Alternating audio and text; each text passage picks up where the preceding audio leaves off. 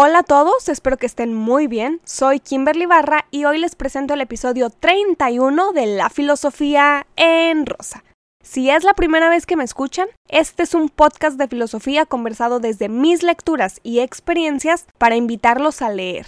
Así que vamos a iniciar el episodio de hoy presentándoles a un nuevo filósofo. Y para eso quiero platicar un concepto que es igual de antiguo que las personas en sociedad. Y su permanencia en la práctica es muy importante la justicia. ¿Tienen una descripción sobre la justicia? He escuchado dar a cada cual lo que se merece. Pero ¿quién decide lo que merezco yo y lo que merece el otro? ¿El Estado? ¿Y quién elige al Estado? ¿Los ciudadanos? Eso suponiendo que la democracia funcione. Nos encontramos ante un problema antiguo. La discusión de la justicia se ha debatido desde hace muchísimo tiempo. No es una práctica actual no es un pensamiento del siglo XXI y tampoco falló en algún momento clave de la historia, porque eso indicaría que funcionó para todos en el pasado. La justicia es un concepto que se sigue buscando aplicar para que funcionemos como sociedad. ¿Cómo inició la búsqueda de la justicia? Para los griegos fue justo condenar a Sócrates a tomar cicuta para morir porque cuestionaba la existencia de los dioses en quienes la ciudad creía, y corrompía a los jóvenes porque dudaban de lo establecido y se interrogaban por algo más, eso fue justo para la ciudad, pero para su alumno Platón fue de hecho el acto más injusto que pudo vivir su maestro. ¿Cómo ponemos en práctica la justicia si no tenemos una definición de ella? Mis pensamientos y dudas me han llevado a considerar que la justicia debería nacer desde la igualdad de los ciudadanos con la finalidad de obtener la mayor libertad posible para todos. Evidentemente los seres sociales no somos iguales, pero ante el Estado que nos representa podríamos pensar en una igualdad de ley, en una equidad, que se supone que ante la ley somos seres iguales. Estas ideas comenzaron más o menos por los filósofos contractualistas, quienes hablaron de contratos sociales en la filosofía política. Filósofos como Jean-Jacques Rousseau, Thomas Hobbes, David Hume. Un contrato social es el acuerdo al que se llega en una sociedad para convivir respetando la ley. Por nacer en el Estado estás participando de ese contrato social bajo el cual se rige. Si no te gusta, pues intenta mejorarlo y cámbialo en común acuerdo. John Rawls fue un filósofo norteamericano que recuperó la teoría sobre los contratos sociales para aplicarlos de mejor manera con una nueva idea en un nuevo sistema, el capitalismo. Rawls nació en Estados Unidos y vivió de 1921 al 2002. Consideró que para vivir con justicia y poner en práctica ese concepto en la sociedad, podíamos comenzar a pensar en los principios morales de cada individuo puestos en práctica, observados por la sociedad siendo funcionales para todos. Por ejemplo, una decisión moral aplicada a la ley, como hurtar, el acto de robar el dinero de alguien más y hacer con él lo que yo desee. Pensémoslo así. Tendríamos que poner ese principio moral en la mesa, no tomar un objeto que sea propiedad de alguien más sin su autorización, pensando que cualquier persona debe tomar esa carta y respetar ese principio. Principios morales que todos podamos considerar no solamente importantes, sino necesarios para respetarnos como individuos. ¿Cómo podríamos observar y pensar en principios morales de la sociedad buscando la igualdad entre todos? Bajo la idea de John Rawls a la que llamó el velo de la ignorancia. Imaginen cubrir a todas las personas bajo un velo negro, a todas. Al tomar una decisión que involucre a otro, a la sociedad, ignoraremos quién está bajo ese velo, quién participará con nosotros, quién respetará ese mismo principio moral. Si se comete un acto injusto en la sociedad, no importa quién lo cometa, si se encuentra bajo ese velo de la ignorancia, tendrá el castigo social que se pensó, sea quien sea. Por ejemplo, yo puedo pensar en un acto de justicia y decidir eso sin saber si la regla se me aplicará a mí, a un familiar, a un amigo o a un completo desconocido. Con el velo de la ignorancia que John Rawls propuso, buscaba tener bases sociales parejas para todas las personas, reconociendo la importancia de los contratos sociales que escribieron los filósofos del pasado.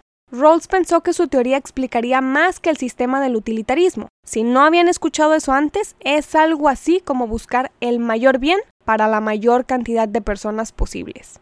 Pero Rawls buscó que su teoría fuera aún más allá. Era consciente de lo complicado y casi imposible que es aplicar el concepto de justicia para todas las personas. Pero lo que él pensó en el siglo XX, lo que podemos pensar en el siglo XXI, se basa en renovar el concepto de justicia como fue en el pasado. ¿Cómo? Desde el velo de la ignorancia, porque entonces no solamente aplicaríamos las mismas reglas para todos los individuos, Ahora, cualquier grupo de individuos actuando juntos, formando algo en el sistema, o sea, las instituciones de todo tipo, estarían controladas también desde la justicia, y así todos nos basaríamos bajo el mismo código moral. ¿Recuerdan el episodio 4 sobre Kant? Si no lo han escuchado, se llama Moral en Imperativos, pues Rawls tuvo una explicación de la justicia con ideas kantianas.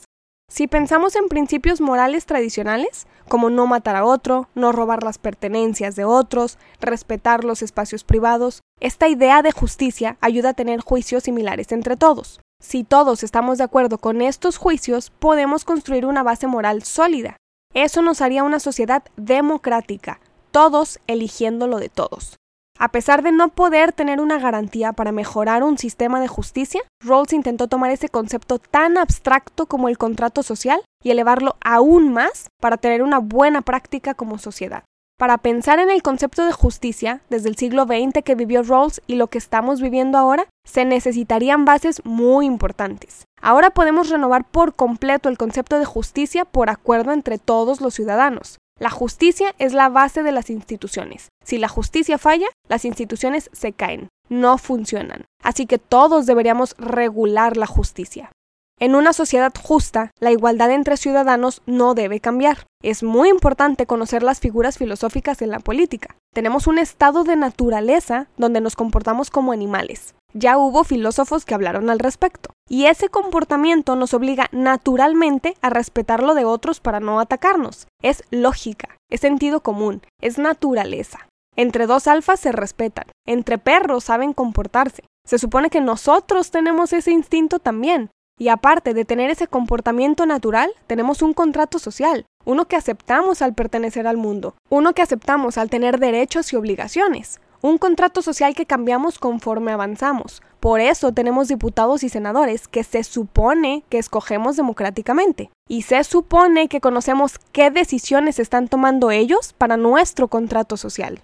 Así que contra ese estado de naturaleza donde todos tenemos nuestra parte animal, podemos lanzar un velo de la ignorancia, ese velo que nos cubra a todos ante las decisiones sobre la justicia.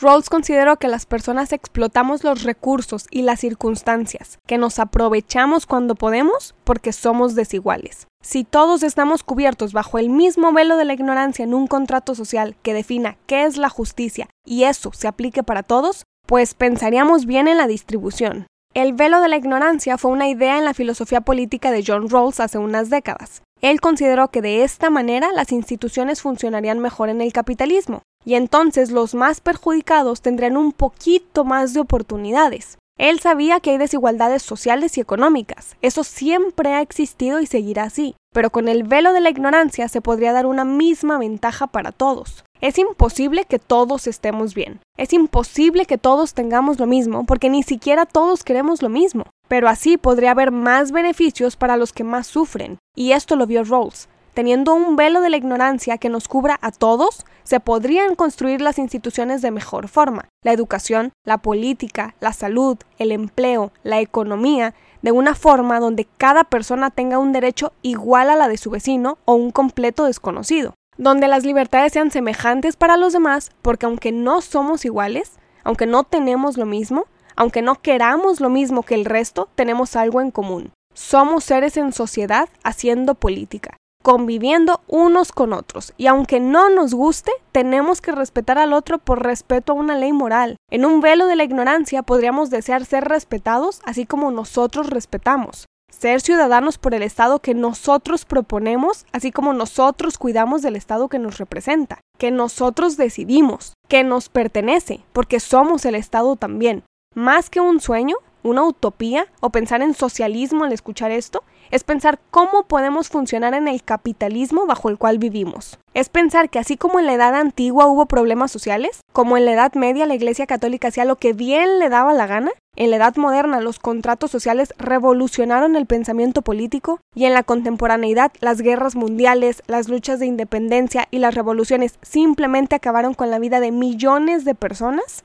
Creo que lo importante es considerar que el concepto de justicia jamás ha funcionado, jamás se ha aplicado fuera de su contexto. Es pensar en lo que somos ahora, en lo que nos conforma, y entonces replantear el concepto para los que estamos aquí viviendo contratos sociales. Eso hace la filosofía política. pensar en cómo funciona la lexis en la praxis. Eso hace un filósofo, experimentar su vida con teoría, practicar filosofía todo el tiempo. Esto es un poquito la idea de John Rawls sobre la teoría de la justicia. Creo que jamás había dicho que mi inclinación en la filosofía es la política. Sobre eso fue mi tesis, sobre eso me gusta escribir, sobre eso me gusta conversar con mis amistades y creo que lo notaron. Tenemos muchísimo por hacer, como cualquier otra generación del pasado tuvo que hacerlo. Tenemos mucha teoría escrita que nos puede ayudar a repensar cómo funcionar mejor en el futuro y no ser simplemente alguien que respira, alguien que se alimenta y defeca pensando en qué zapatos o camisa comprar para la fiesta del fin de semana. La mayoría de la teoría filosófica no solamente es intentar ponerla en práctica, sino tratar de dejar algo hoy que funcione mañana.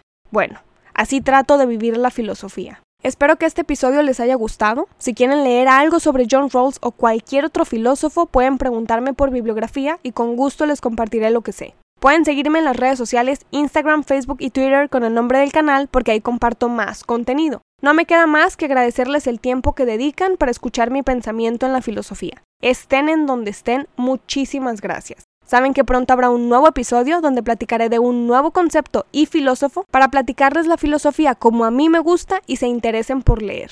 Yo soy Kimberly Barra y esto es La Filosofía en Rosa.